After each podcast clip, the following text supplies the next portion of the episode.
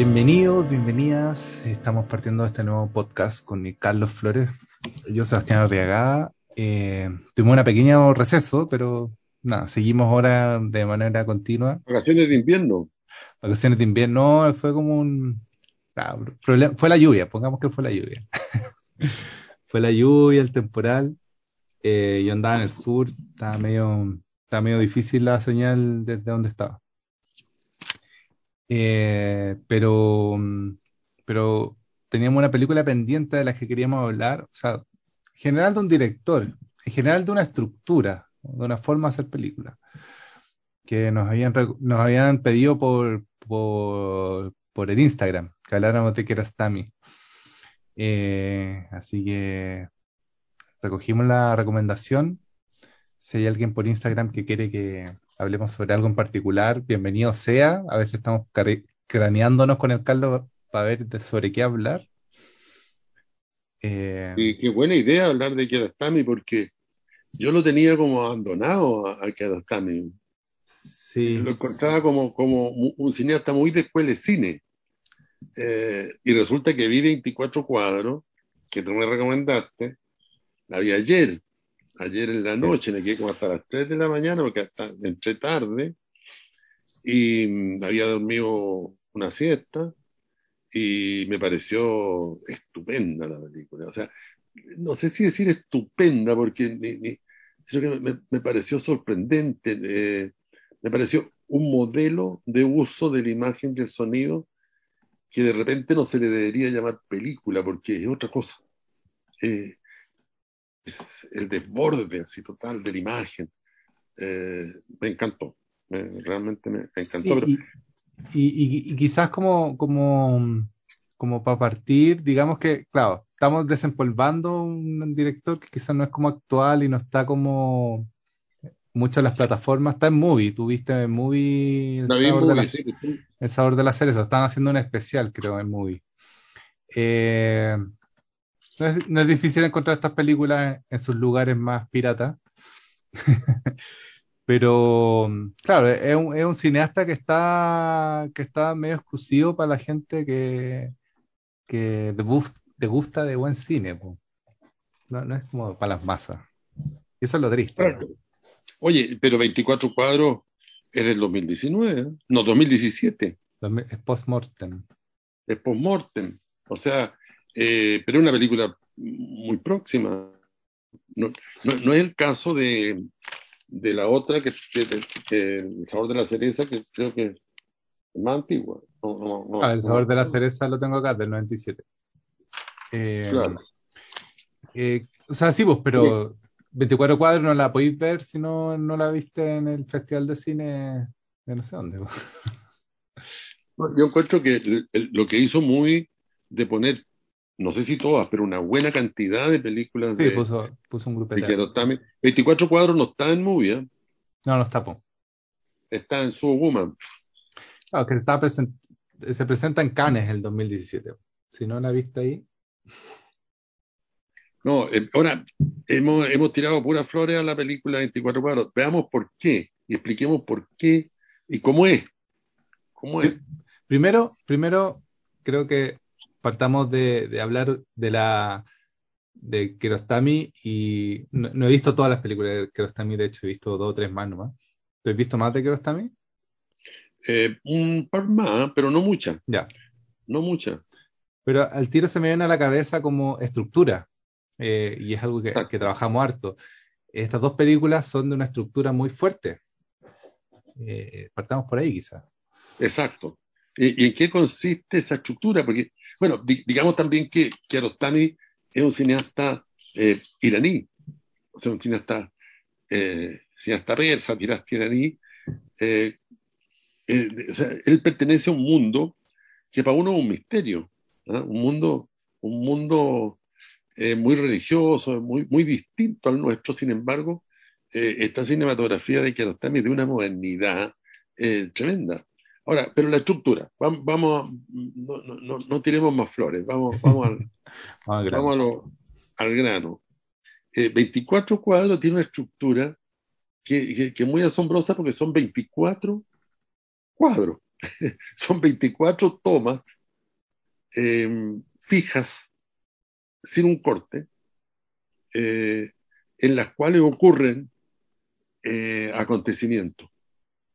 Eh, a veces muy pequeñitos, a veces un poquito más nota notable, pero todos son acontecimientos que hablan del cine, de la imagen, pero hablan indirectamente, o sea, se, nos aparece ahí algo que uno no había visto en la imagen. Pero voy a poner un ejemplo nomás.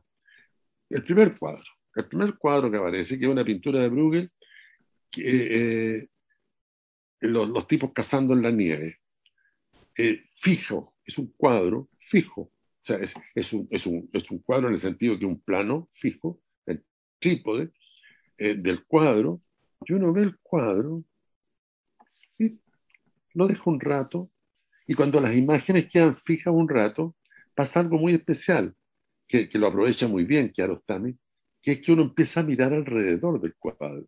Cuando, cuando el plano es más corto y, hay conexión con el que viene o con el anterior, eh, uno tiende a, buscar esa conexión y no recorre el cuadro, pero acá uno empieza a recorrer buscando, porque dice, qué raro este cuadro, hay un sonido, un sonido como de viento, como, eh, y de repente empieza a verse que se mueve la nieve, que la nieve empieza a caer, pero lo que estaba viendo yo era un cuadro, y de repente un pájaro se empieza a mover, y se empieza, entonces, eh, el, la, la, la idea del cuadro fijo, se me empieza a desarmar porque empiezan a ocurrir cosas ahí delante mío que, uno no sabe cómo ocurre, porque técnicamente es muy difícil desentrañar qué es lo que ocurrió, porque, las cosas se han o sea, hay una metamorfosis. Yo diría que metamorfosis es, el término que mejor describe a mi, a mi percepción eh, lo que pasa en, en, casi todos los cuadros de, de, de Bueno, y esto sigue pasando, sigue pasando, siguen pasando cosas, unos cuervos negros sobre una nieve blanca que se mueven. Creo que, creo que hay movimientos de personas también. Ya no me acuerdo, no me acuerdo del todo. Hay mugido eh, de vaca. Eh, pero, pero de repente todo vuelve, todo vuelve a la normalidad. A la normalidad le llamo yo en este caso lo que vi al comienzo. Y plum, a los tres minutos se acabó este frame. Así empieza la película. Y después aparece en la base derecha del cuadro, frame 2. Y empieza el segundo cuadro, que es, yo diría, muy distinto a este, pero bellísimo también. Son, son un, un, potro con una yegua que está en celo probablemente y el potro la persigue y la yegua lo patea, eh, seguido desde la ventanilla de un auto. Entonces uno, es, precioso, está todo tramado, todos los elementos que constituyen la imagen, porque uno está mirando a través del vidrio del auto, que de repente baja, entonces genera otra, otra, otra visualidad eh, y eh, em, no me acuerdo si es en este en que se escucha el tango, ¿sí, no? Claro, ¿Tango? No. Claro, eh, ah, sí, sí, sí. De Canaro. Imagínense, un persa, un iraní tocando, usando un tango en español en esta imagen de estos caballos, y así sucesivamente. Entonces, la estructura, estoy alargándome mucho a lo mejor, la, no, estructura está bien, está bien. la estructura es un conjunto de unidades de tres minutos aproximadamente, eh, hasta llegar a 24 de ellas que constituyen la película. Todas distintas. no hay otra conexión que no sea esta estrategia del cuadro fijo, de la toma fija, y de la serie de transformaciones que se producen ahí delante mío, en mis narices, la metamorfosis. ¿ah? Eh, la metamorfosis yo creo que es un poco el, concepto. Bueno, eh, no sé si eso explica la estructura, es, como un rosario la estructura. Son pequeñas, pequeños módulos de tres minutos, puede que varíen los tiempos, pero más o menos eso. 24 módulos de entre 3 y 4 serán minutos, puestos uno al lado del otro, de una belleza eh, extraordinaria. Yo no, yo no, sé si tú alcanzáis a notar, o sea, para mí es muy evidente porque trabajo en eso, pero mm, casi todas las imágenes son como, eh, como trabajadas digitalmente. Claro. No sé si la, cosa como que están compuestas, como que los caballos y la nieve, no sé si exactamente es, es, el cuadro entero, sino que hay una construcción alrededor para probablemente dejarlo más limpio, sacar cosas, lo que igual le da otra, otra capa más a la película, porque todos los cuadros, por así decirlo, tienen composición digital, que, quiere decir que trabajan distintos, eh, como por así decirlo, Photoshop, ya que la gente conoce más ese término, como que está photoshopeada la imagen para integrar o quitar cosas. Y, eso a mí, bueno, al principio me choca, pero después como que, claro, entiendo otro, otro nivel más que se le agrega a esta película, y esa creo que es la mayor gracia o la mayor propuesta para reflexionar, que es como, porque en, el fondo es un plano fijo que está viendo la naturaleza, como lo real, por así decirlo, pero al mirarlo un rato te das cuenta que quizás esa lluvia no es real, o quizás ese fondo, esa nube no es real, pero el pájaro que estáis viendo sí es real. Entonces como que te empieza como a, a pasar algo en tu cabeza, porque estáis como en la duda si estáis presenciando un acto documental o estáis presenciando un acto de tres dimensiones, como de videojuego. y, esa cosa, y esa cosa creo que le, sube a harto nivel. Tiene, tiene bien poco, no tiene muy buena crítica, esta, tiene menos crítica que el sabor de la cereza. Ahora, claro, eh, eh, el, el retoque digital es tan perfecto. Yo, yo detuve el cuadro para cachar dónde se producía y me costó mucho. Creo que no lo pillé.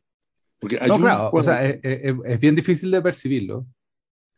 Porque hay uno que es una, un, un, plano fijo, como todos los planos de un frame, digamos, que incluso yo no tenía anotado porque me, eh, y el mar se mueve suavecito, llega hasta la punta de la costa, hay una vaca tendida, pero el agua no le llega a la vaca todavía, y pasan otro, un recorrido de vacas que cruza de izquierda a derecha el cuadro, y con unos pájaros, en fin. Eh, bueno, al, margen de una banda sonora, mar, bujíos de vacas, eh, pájaros, cuervos, eh, en fin. Pero de repente, y no, eso no lo pude pillar, de repente el mar se transforma y llega mucho más arriba. Pero, pero ante tus ojos se produce una transformación total de un mar tranquilo que está llegando antes de la vaca que está tendida, de repente llega hasta, la vaca e invade todo y la vaca se para y se va. Pero ya no, ya no me cae duda que son dos momentos o tres momentos. Eh, pero la combinación, o sea, lo que pasa es que ahí se instala eh, otro modelo de montaje. Otro modelo de montaje. Es que claro, es que yo creo que está tambaleando ahí con el videojuego y con, con esta cosa media. Los gringos ocupan harto hoy día el chroma key, que es como ocupar fondos verdes o, reemplazo de fondos, porque casi todas las películas las graban con una escenografía pequeñita y el resto lo agregan en, postproducción. Eh, pero la, la, ocupan para, por así decirlo, eh, como, como un acto medio de magia, como, como, como lo que hacía Méliès para cubrir, para cubrir el, el relato. En cambio, acá creo que es más evidente, a propósito, o quizás por falta de recursos, pero, pero para mí, para mí siento que es más que a propósito que falta de recursos. Eh, pero también le da una estética que no, no había visto, como, como como un hechizo, como lo hablábamos la otra vez, de los hechizos, como medio pegado con masking tape, pero al mismo tiempo genera un hechizo como de hechizar, como de como de, algo que entre lo sublime. Que... Claro, como que una mano, una mano divina se metiera. Claro. una mano no... humana, llamémoslo así. Bueno, y ahí se produce esta metamorfosis que está en todos los cuadros en todos los frames, que son 24 como decíamos, que constituyen la película, eh, lo que ocurre es decir, algo ocurre. Algo ocurre y todo lo que ocurre eh, en cada módulo no tiene continuidad directa con el módulo anterior ni con el módulo posterior. no tiene continuidad directa en términos de lo que nosotros entendemos por continuidad directa, de que, la oveja que está aquí debería después estar acá o la vaca que está aquí. No hay una progresión dramática. No hay una progresión dramática, no hay una continuidad lineal. Error de guion. Claro. El profe guion le habría puesto un 2. Aquí claro. O sea, esta película, claro, podría ser. Claro, porque lo que, lo que te podría decir, bueno, ya, yo creo que ya, ya están dejando de existir ese tipo de maestros. ¿Dónde está el conflicto? ¿Dónde está el conflicto? Claro, pero uno, uno, eh, podría decir el conflicto está entre Kiarostami y el cine. ¿ah? Ahí está el conflicto. Ahí está el conflicto porque el tipo plantea otro modelo de espectáculo. Eh, hay, hay, una secuencia preciosa de... todas son, son muy lindas. Entonces, donde uno... Eh, donde uno se fascina porque, como, como frente a un fenómeno de magia, porque frente a, frente a uno en la pantalla se está transformando una cosa en otra, otra cosa, y esa cosa en otra, y en otra, y en otra. Hay otro cuadro que, eh, no me acuerdo, que, es, es, es, parte de una foto, una foto muy fija de gente de espalda. Ah, como en la Torre Eiffel. Claro, hay, hay, una baranda donde hay como cuatro o cinco personas de espalda firmadas en la baranda mirando algo, mirando algo que es una ciudad, en fin. Y de repente, eh, ese grupo de cuatro personas es una foto, no se mueven nunca, nunca más se van a mover. Eh, o sea, como, como cualquier foto. Y de repente, delante de ellos, pero a una distancia inusual también, aparece la Torre de Eiffel. Eh, y claro, uno dice, bueno, fundieron la Torre de Eiffel delante, pero empieza a pasar gente detrás de los tipos que están de espalda mirando la Torre de Eiffel ahora, porque antes no estaban mirando nada, estaban mirando nada, estaban de espalda nomás.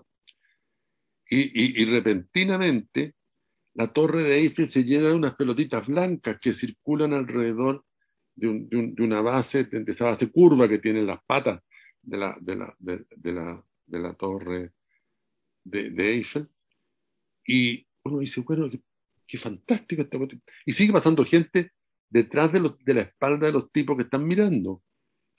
Y de repente se escucha una canción y eh, entra, ya para terminarla, una mujer, una viejita, con una guitarra cantando.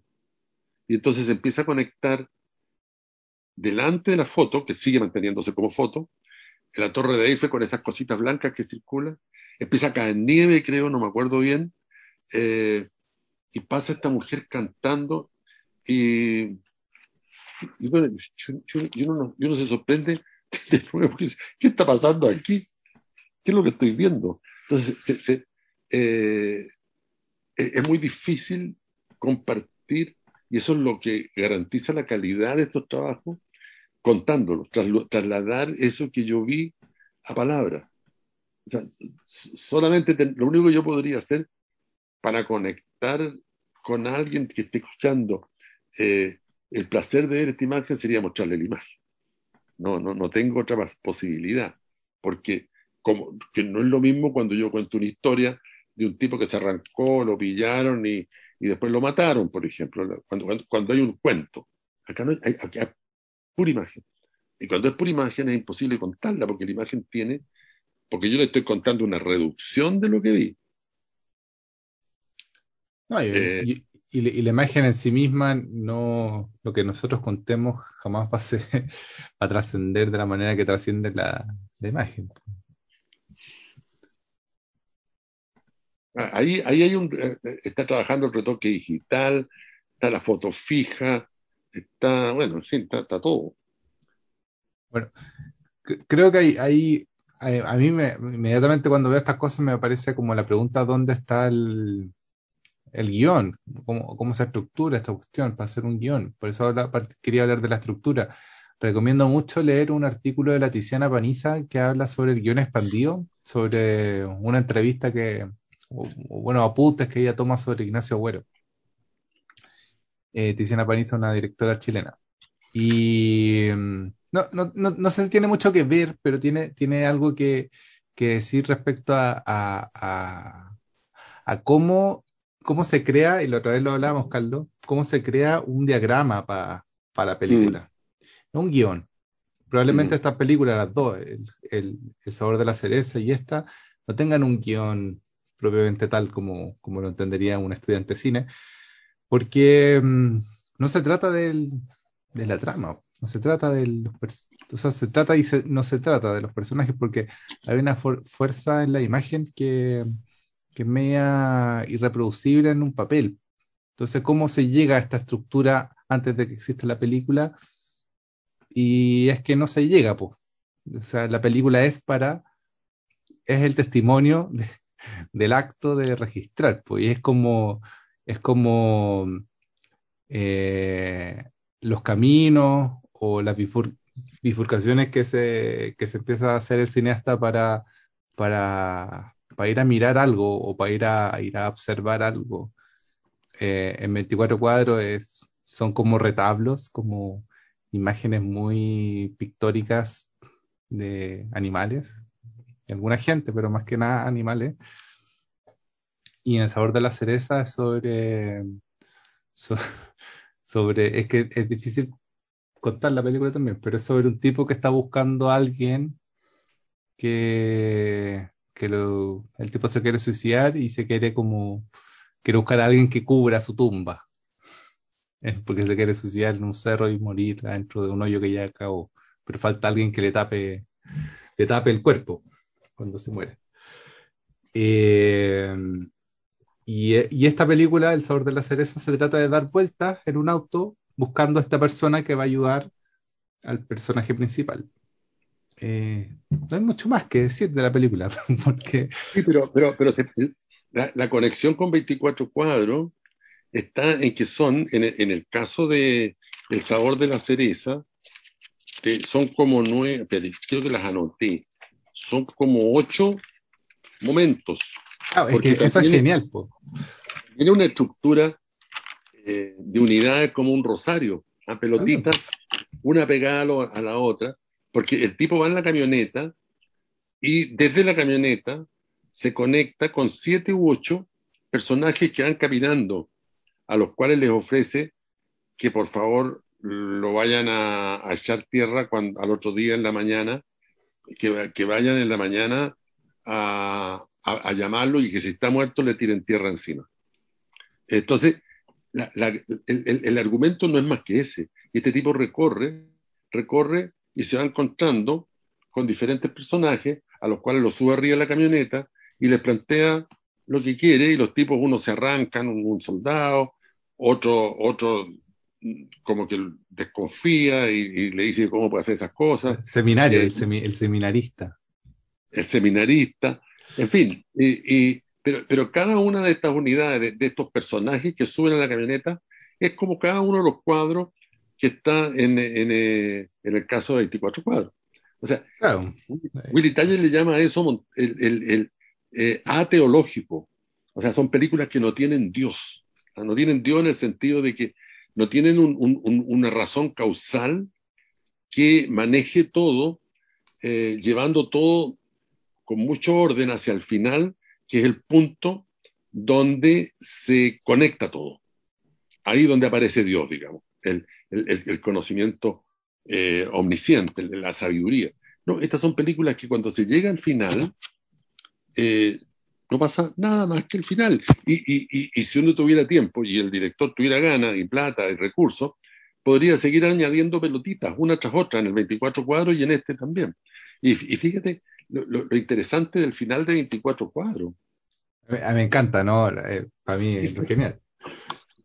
O sea, es un final que no tiene ninguna importancia, no tiene, no tiene más importancia que ninguno de los, de los módulos anteriores.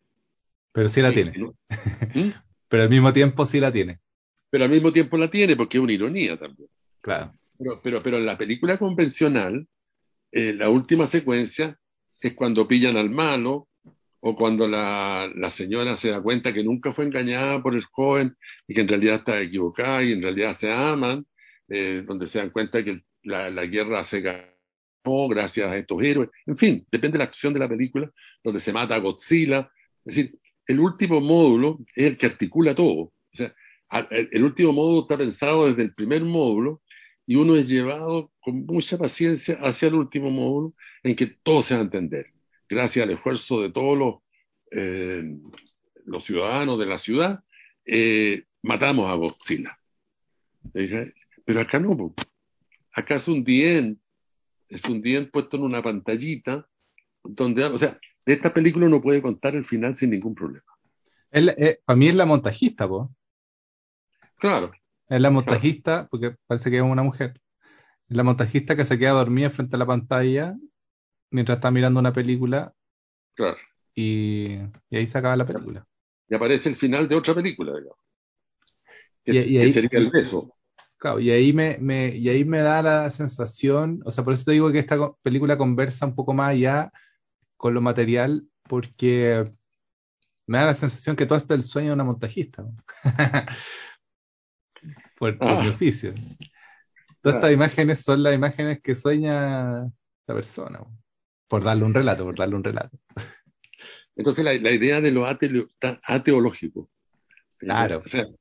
Eh, y, también la idea de que esto puede seguir funcionando eternamente. Tú puedes ir agregando frame, en el caso de 24 cuadros, y eh, el final de, lo podemos contar, yo creo, el final de, El sabor de la cereza, también es espectacular porque, porque eh, lo, contamos, ¿verdad? Yo, yo, creo que estamos frente a, auditores que no tienen problemas. Además, sobre todo que aquí da lo mismo, porque uno llega al final de esta secuencia de módulos redonditos donde cada subida a la camioneta es un personaje distinto que habla de Irán, habla de Afganistán, curiosamente. Sí, pues. aparecen, aparecen dos afganos eh, que cuentan que por qué se exiliaron y por qué viven en Irán, uno seminarista y el otro un, guardia de, una empresa, un rondín, digamos.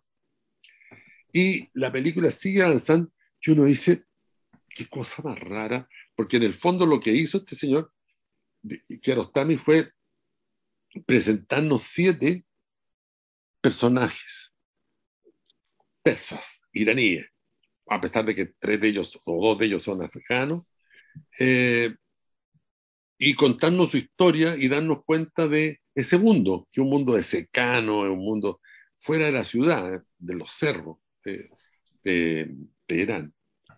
Bueno, eh, pero llegamos al final y uno de los que suben a la camioneta eh, se manda una tremenda prédica, donde le dice que él también quiso quiso suicidarse porque ese es el plan del tipo que maneja la camioneta. Bueno, pero pongamos, pongamos ahí un paréntesis. Tengo la sensación, no, tengo la seguridad, pero tengo la sensación de que ninguno es actor. No, claro que no. Son personajes que él eligió y, en una de esas el tipo seminarista es seminarista afgano, porque para mí es lo mismo, porque yo estoy escuchando Farsi, que yo no, no, no entiendo un carajo pero, pero para, el, espectador persa, seguramente el farsi de un afgano debe ser como el español de un argentino para nosotros, lo, reconoce rápidamente. ¿No? Es fantástico eso. Entonces, también son pequeños compartimentos en los que va metiendo tipos de personajes, hasta que llegamos al final a un señor que va con unas cornis, en fin, y le, le, le manda una media prédica, donde le dice, dice que no se suicide, que la vida hay que vivirla y que él también quiso suicidarse alguna vez, pero que fue a un campo eh, y encontró cerezas eh, y eh, que él dice mora en, los subtitulajes, pero en realidad es cereza, según el título de la película. Y cuando probó la cereza sintió la ah, vida. ¿En la versión que viste tú dice mora? Dice mora. No, yo la versión que vi, en la versión que vi dice cereza. Es probable que Claro, el traductor le dio lo mismo. es que quizás lo tradujo del inglés. Del inglés es muy Cherry. Cranberry. Cranberry. Claro, puede, haber bueno, y, que comió cereza o mora, como quiera, eh, y sintió la vida, después vio el sol y se dio cuenta que tenía que seguir adelante porque no, no, no tiene lógica suicidarse, en fin, pero acepta la, la, ayuda que le pide este señor de la camioneta, si uno dice que es raro porque la película es relativamente ingenua, de repente hay una serie de tipos que aparecen gracias a esta estructura, estamos hablando de estructura, módulos uno tras otro, y este se manda a la prédica y este otro no se va a suicidar ahora después de una prédica súper liviana que comió cereza. O sea, hay algo medio romántico, medio sentimental, que sorprende después de todo lo que uno vio de la película. Y de repente, bueno, en la noche, el tipo de la camioneta se consigue un taxi, el taxi lo deja donde, le, donde se iba a morir. Se hay, una escena anterior que, es re importante, que uno piensa que el tipo se está arrepintiendo, porque ah, va, a buscar, va a buscar de nuevo al, al tipo que al final finalmente es como un taxidermista o trabaja como en taxidermia. Claro. Eh, eh, entonces a uno le parece más raro todavía y lo va a buscar y le dice como, ya, pero asegúrate que me va a echar, me voy a tirar unas piedritas antes de, echarme las palas porque no quiero estar vivo cuando me esté enterrando. Y es muy raro esa, esa, ida porque, claro, uno piensa, aparte que hay de imágenes como de la ciudad, del atardecer, pájaro, uno dice, ah, este tipo se está arrepintiendo, está arrepintiendo, lo convencieron la cereza. Y, y ahora sí, llega el taxi. Bueno, llega el taxi, llega al lugar donde, donde él se va a suicidar, donde se hace un suicidio muy extraño, porque nunca habla de pegarse un balazo ni nada, sino que se va a meter en un hoyo y se va a quedar ahí toda la noche y supone que al otro día va a amanecer muerto. Y la cámara se queda frente a él, también en un plano fijo, y el tipo se queda ahí y se va todo a negro y de repente empieza a amanecer y amanece con unas imágenes muy, muy sucias, eh, que no tienen nada que ver con las imágenes anteriores. Unas imágenes como filmar con, con una cámara. ¿Ah? Con VHS. Con VHS, eh, con una cámara chiquitita, en fin. Y se ven unos soldados que vienen vienen corriendo y marchando, que son muy parecidos a los soldados que uno vio antes en la película con, en la filmación normal. Y de repente aparece el personaje eh, que andaba en la camioneta, que se quería suicidar y que lo vimos quedarse en el hoyo, muy campante, fumándose un cigarro, y de repente aparece el camarógrafo, y de repente aparece Kiarostami, que por un citófono dice, oye, dile a los soldados, que son los tipos que vienen corriendo, que descansen debajo de los árboles porque ya terminó la filmación. O sea, se nos da vuelta el mundo ahí, porque uno dice, bueno, todo esto, ¿qué es lo que fue? O sea, entonces, en el fondo, ahí lo que nos dice que también esto es una película. Pues. Una película. Esto, es una película. Esto, más o menos lo mismo, esto, esto no es una pipa y, eso, y eso no lo hace menos valioso, y eso es lo, bonito, porque eso no lo hace menos valioso, como, como el esto, esto es una pipa, eh, no hace que el cuadro sea menos valioso por ser el dibujo de una pipa. Al contrario, o sea, ni siquiera al contrario, pero sí, sí lo vuelve valioso en sí mismo, en su materialidad. Esta es una película y la experiencia que viviste durante esta hora y media eh, se llama ir al cine y y, tú sigues después con tu vida. O sea, de eso trata el cine. tampoco podéis ir a buscar una revelación increíble, tampoco podéis como ir a ir a buscar a Dios en, una película. Eh, me acuerdo de ese, me acuerdo de esa anécdota del monje, del monje tibetano, que, un monje zen, que una vez contaste que, que iba a Canadá, creo. Ah, que, porque claro, al final se trata de, de, esa, de la experiencia de vivir esos 30, un minuto, una hora 30 eh, y nada más. Eso de decir. eso es lo que. las dos películas, y, y, y, yo creo que muchas de las películas, no, no, me atrevo a decir todas, pero las he visto todas, las películas de Kiarostami tienen lo mismo, el distanciamiento un, efecto de distanciamiento, es decir, de decirnos, esto es una película. Eh, piensa, siente la butaca. El, Ruiz le llama a eso, Ruiz tiene un nexo con Kiarostami curioso, ¿ah? tienen ciertos parecidos también. Eh, Ruiz le llama a eso el efecto butaca. O sea, el, espectador siente que está en una sala viendo una película. En los dos casos, en 24 cuadros, porque está viendo imágenes que se le, se, desarman y se les transforman delante de él 24 veces con cuadro fijo. Y en esta otra estructura que es similar a la de 24 cuadros, que son ocho subidas de gente arriba de la camioneta, donde cada uno es un personaje súper interesante, súper rico, súper complejo, y finalmente te dicen, bueno, esto era todo, esto, aquí no hay ninguna historia especial. Esto es una película que estamos filmando donde aparecen ocho tipos, siete u ocho tipos, eh, muy distintos y muy interesantes y que nos permite hablar de Irán. Eh, claro, eso, es lo particular también, nos permite, y eso es bonito porque nos permite desde un auto, desde la ventana de un auto, porque no se ve mucho más, no hay, no hay planos generales hasta el final, creo no hay mucho más recorrido por la ciudad, porque solamente damos vueltas, bueno, eso es lo otro que tiene la película, que el tipo va dando vueltas por un cerro que está cerca del desierto, y solo da vueltas por un cerro, entonces es como un laberinto.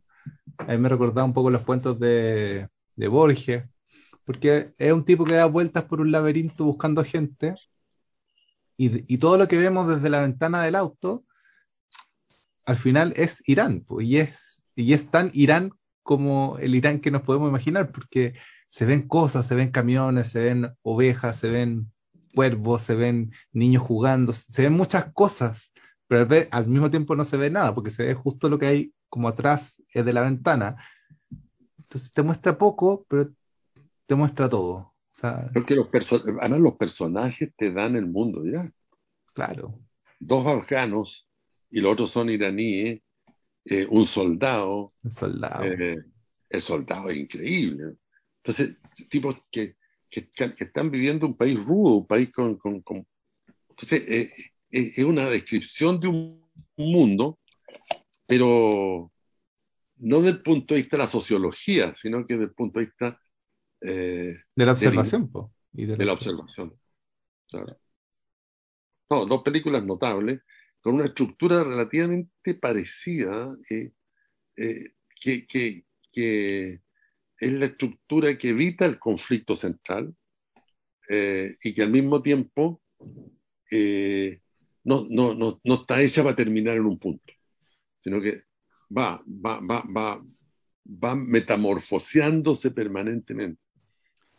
Eh, y, y, agregar esta idea de que son películas sin guion, que probablemente no, no hay un guion papel escrito, sino que hay diagramas. Diagramas son dibujos, son anotaciones, son puntos que están puestos en una pared o en un PowerPoint o en un diario mural.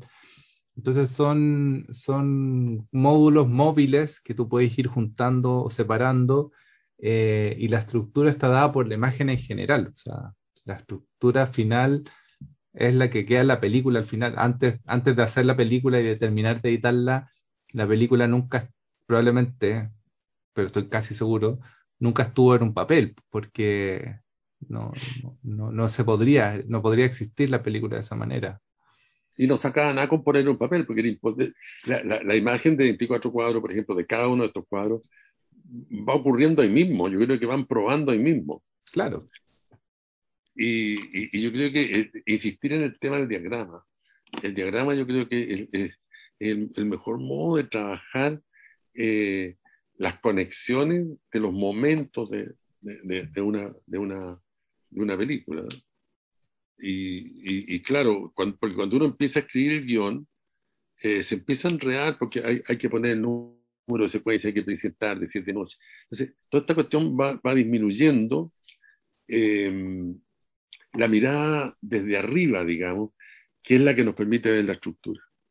Y, y la estructura yo creo que es importante hablar también de eso. La estructura es lo que sujeta, lo que sostiene.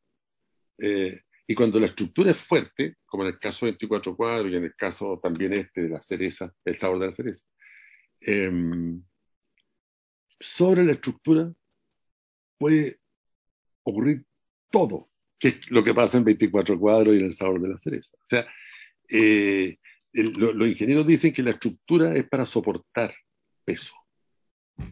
A nosotros aquí lo que soportan es peso narrativo. La estructura, o sea, el hombre en la camioneta puede aguantar 150 tipos subiéndose a la camioneta más, ah. eh, contando miles de historias, o sea, puede, hacer miles de capítulos. Podría ser una serie. Podría ser una serie muy entretenida, de tipos que se suben en la camioneta Y él le plantea una, una, situación absurda. Quiero que me vaya a ver si estoy muerto eh, mañana en la mañana y si tú estás dispuesto a hacer eso, ahí en la guantera hay 200 no sé cuánto, que parece que harta plata, que son para ti. Entonces, eh, eh, y, la estructura de 24 cuadros es lo mismo, aguanta, aguanta lo que sea. ellos, dicen, pero, pero, no es, pero nunca varía. Aquí es otra cosa que también dicen los ingenieros que la estructura tiene variabilidad cero. O sea, la estructura es, permanente. Un cuadro, otro cuadro, otro cuadro, otro cuadro. Y eso es lo que le da... Eh, pasa también en la música, esta, esta, música de percusión, eh, no toda, pero, pero hay un tipo de música de percusión que, o, la música, bueno, no sé si se recuerda todavía a la gente de Ravi Shankar, por ejemplo, de esto, sí, seguro que Steve Ray. que es como de trance. Eh, entonces, eh, y, entonces, esa estructura. Ah, solo se puede dibujar. Y, bueno, hay otra cosa que yo acercaría a estas películas a, la idea de la caverna de Platón también. Como, como esta idea de que hay unas imágenes fuera y que uno va como a mirarlas y, que hay como un poco atrapado en, esta, en este limbo, porque lo, que hace al final el sabor de la cereza es también plantear una película, o sea, plantear una idea súper filosófica de, de dónde está la realidad, dónde está lo real, porque, porque lo real, al parecer, es esta imagen en, H, en VHS pero también eso no es, no, es, claramente lo real. Po. No, ¿cuál, es la película? no, porque está ficcionado por el mismo Kiarostami que, que, que filmó ese material en VHS para pegarlo al final de la película. Eh, entonces es fantástico porque se produce este efecto que está tomando cuerpo hoy día, que es la simbiosis, ¿no? Siempre, siempre se, se dijo que, que el, producto de todas las teorías darwinianas que fueron tan importantes, que siempre surgía el más fuerte. El más fuerte eliminaba más débil y en la medida que, que, tú eres más débil desaparecía y los fuertes iban quedando y así se iba produciendo una, ¿cómo se llama? Una selección natural.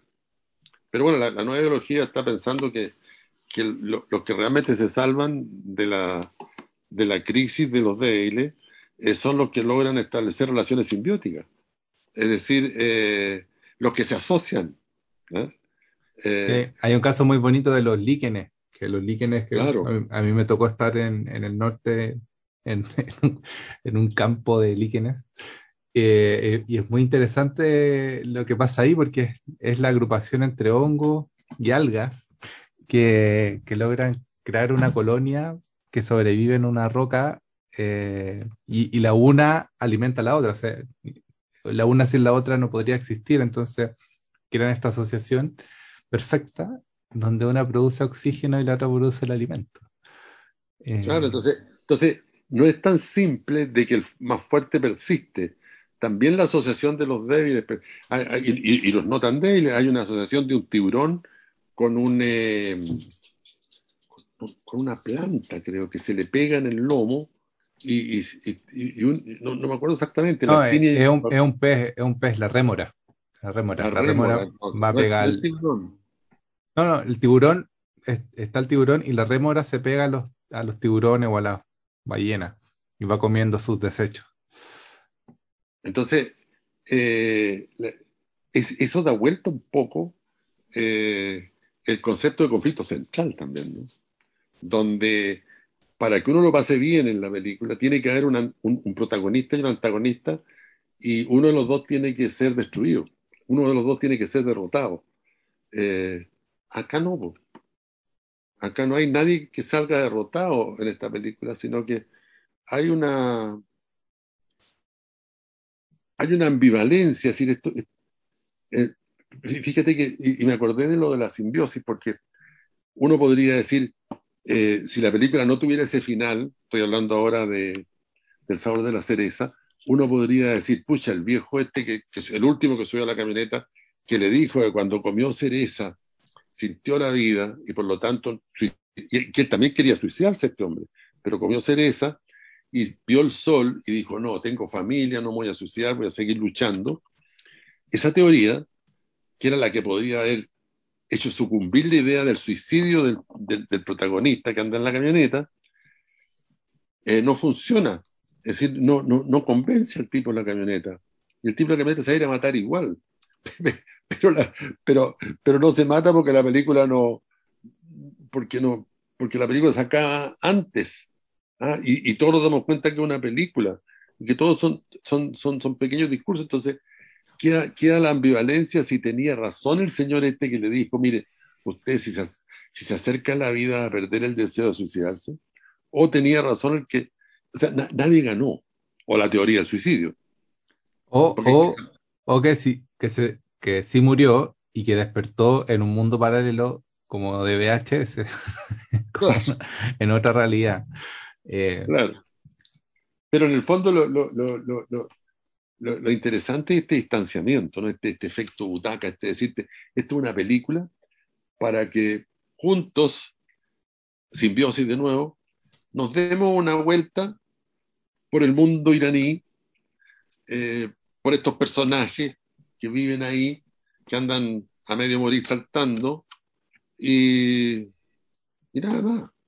Y podríamos seguir metiendo personajes.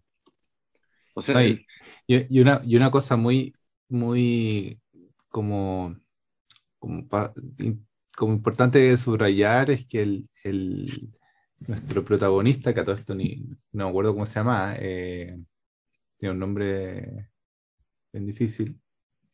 No, no, yo no me acuerdo. Eh, bueno, el protagonista eh, se queda callado, no responde hasta a esta última reflexión que le hace este, este sujeto, el que habla sobre la cereza.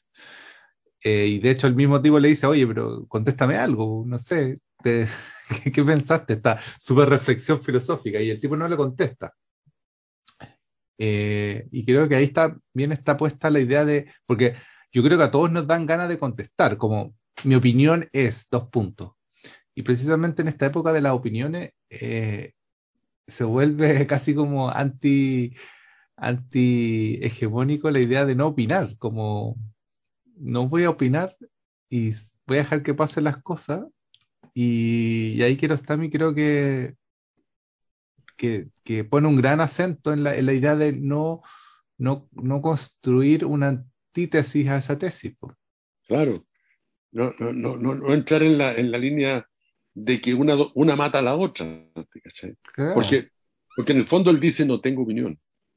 Porque uno perfectamente, una película de, buenos sentimientos, eh, habría terminado después del discurso este de, bueno, una película de realismo socialista también, habría terminado con, este señor que le dice que la cereza lo hizo sentir la vida y por lo tanto dijo, ya no me voy a suicidar. Entonces el chofer, el, hombre que iba manejando, el, que ha subido a todos los tipos arriba de la camioneta, le tendría que haber dicho, pucha, me, me parece que lo que me acabas de decir tú es trascendental, yo tampoco me voy a suicidar, te agradezco tanto, no, no importa, soy feliz, en fin. ¿Te eh, acordáis, ¿te de esa película de, de, Will Smith, de la vida... Ay, no acuerdo o sea. Pero que es un padre muy pobre, seguro que la viste. Y, que, y, que, y que trata de como de, de sobrevivir en Nueva York como viviendo como en el metro con su hijo, hasta que al ah, final logra, ser un millonario. sí. Entonces, eh, eh, eh, es cerrar el circuito. Entonces, Kiarostami yo creo que lo que hace es que dice, yo no voy a cerrar el circuito, voy a mantener la conversación. Porque a lo mejor el señor de la cereza tiene razón, pero este otro que se quiere suicidar también puede tener razón. Pero como yo no tengo ninguna opinión, no tengo cómo cerrar la película. Lo único que puedo hacer es decir, oye, esto es una película y vamos a llegar hasta por aquí nomás porque yo no, no, no sé cómo, no sé cómo tengo, se llama eh, Buscando la felicidad, Pursuit of Happiness. Ah. Y que claro, son esta típica película que termina con un mensaje, como las películas de buenos sentimientos. Esta, esta es la clave para no suicidarse. Claro. Gracias, me, entendí todo. Y a mí cuando vi por primera vez, porque la he visto varias veces esta película, me llamó mucho la atención, porque dije, no puede ser que este tipo ahora no se quiera suicidar después de escuchar el, discurso de este caballero. Eh, y ahí estamos mal, porque sería un, final absolutamente absurdo. Y no, pues no podía ser. Y, yo creo que a Kiarostami tiene que haberle costado encontrar la solución. ¿eh? Y toma una solución genial, porque es decir, bueno, esto es una película. Eh, eh, es muy, muy sorprendente, muy asombroso. Oye, ¿tenía alguna cita de Cioran para terminar o no? Tengo que citar a no tengo cita. No tengo cita. Ah, pero una cita que hayan dicho en la película sería bueno. No te suicides, una onda No, pues una de Chorán. Pues. De Chorán no, no, las tengo a mano. eh, aquí tengo una. A mí me encanta cuando yo era chico leía Chorán. A mí me gustaba Chorán, Chorán. Yo que era medio emo. Eh, no puedo aportar nada a este mundo porque solo tengo un método, agonía. Eh, creo que tengo cosas de Sí, yo tengo. tengo eh, ah, una, una última cosa sí que te quería decir que la anoté porque me parece que, que se me había olvidado. Eh, a uno lo que le pasa, bueno, no con esta película nomás, pero después que la ve dice, ¿por qué no se me ocurrió a mí? Ah, sí. es que, la, estructura es, de, es copiar y pegar en cualquier parte del mundo y sería igual de fantástica. como Igual de fantástica. ¿Y, tal, ¿Y cuál sería la respuesta? ¿no? Ahí, ahí yo creo que hay que mantener también la misma duda. ¿Cuál será? ¿Por qué no se le ocurren a uno este tipo de estructuras? Bueno.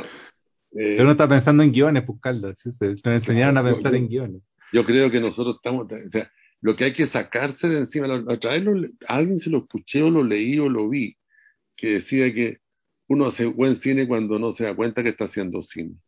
La sensación que me da es que, que Arostami como que no se diera cuenta que está haciendo cine. Está, está, está, metiendo las cuestiones que se le van ocurriendo y las va poniendo y las va llevando hacia adelante nomás. Eh, pero, pero estamos nosotros buscando una frase de cierre. Yo tengo una cámara. El deseo de morir era lo único que me importaba. Por ello he sacrificado todo, aún la muerte. Buena, pero es muy larga. No, no, si estoy leseando. Estoy buscando frases de Chorán como en, en Google y me aparecen como esas más trágicas. El deseo de morir. Pero, pero creo que es súper vital la película. igual siento que. Tipo que es cierto, salgo poco reconfortado después de ver la vi ahora justo antes de meterme al podcast, la repasé. Y sí, pues salgo con una sensación como energética, que me dan ganas de hacer cine. Y esas son las mejores películas. Es decir, la, la, frase cuando uno dice, ¿por qué no se me ocurrió a mí? ¿De dónde proviene? De las ganas que tienes de hacer películas. Te dan ganas de hacer una película al tiro. Y ese yo creo que es el mayor aporte político que puede hacer una película. Claro, Encadenar en el espectador no el deseo de quedarse sentado mirando y olvidarse de sí mismo, eh, sino que de echar a andar la inteligencia y las ganas y el entusiasmo y la observación y hacer una película. Cosa que hoy día cualquier espectador puede hacer, cosa que antes no pasaba, pero que cada vez está pasando más.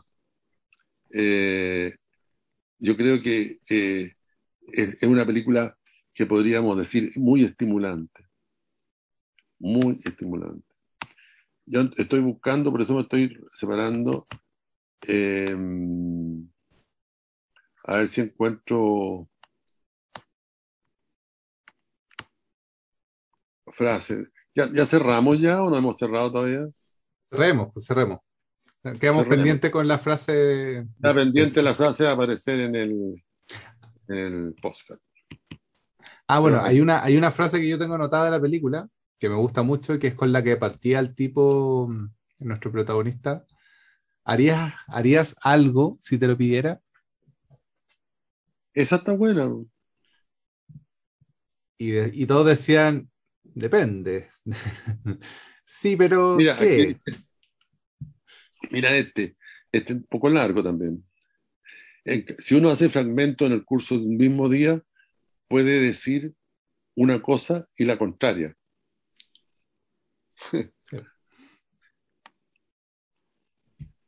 Porque cada fragmento surge de experiencias diferentes y todas son verdaderas. Un pensamiento sistema.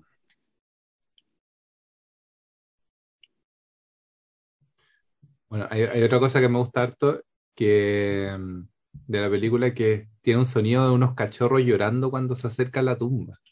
Todas las escenas cuando está cerca de la tumba hay como un sonido de cachorros llorando. No sé si lo percibiste. Sí, sí. Yo no sabía que eran cachorros, pero sentí como unos aullidos. Como... Sí, es raro. Es súper raro. Mira, este, ¿de quién es esto? De, de Ciorán, claro. Es muy bueno, Ciorán. Dice, eh, el sistema es siempre la voz del jefe. Por eso todo sistema es totalitario, mientras que el fragmento siempre es libre. Bueno, es. También es muy largo. Pero no tiene mucho que ver. Ya, oye, cortemos y sigamos afuera. No, yo pensé que había cortado. Sigamos fuera de. Bueno, este ha sido el capítulo de hoy. Queridos escuchas, escuchas, ¿cómo se dirían en inclusivo? Escuches, queridos escuches. Eh, queridos post escuchas. Eh, podcast escuchas. Eh, gracias por ponerle play a esto. Nos vemos en la próxima.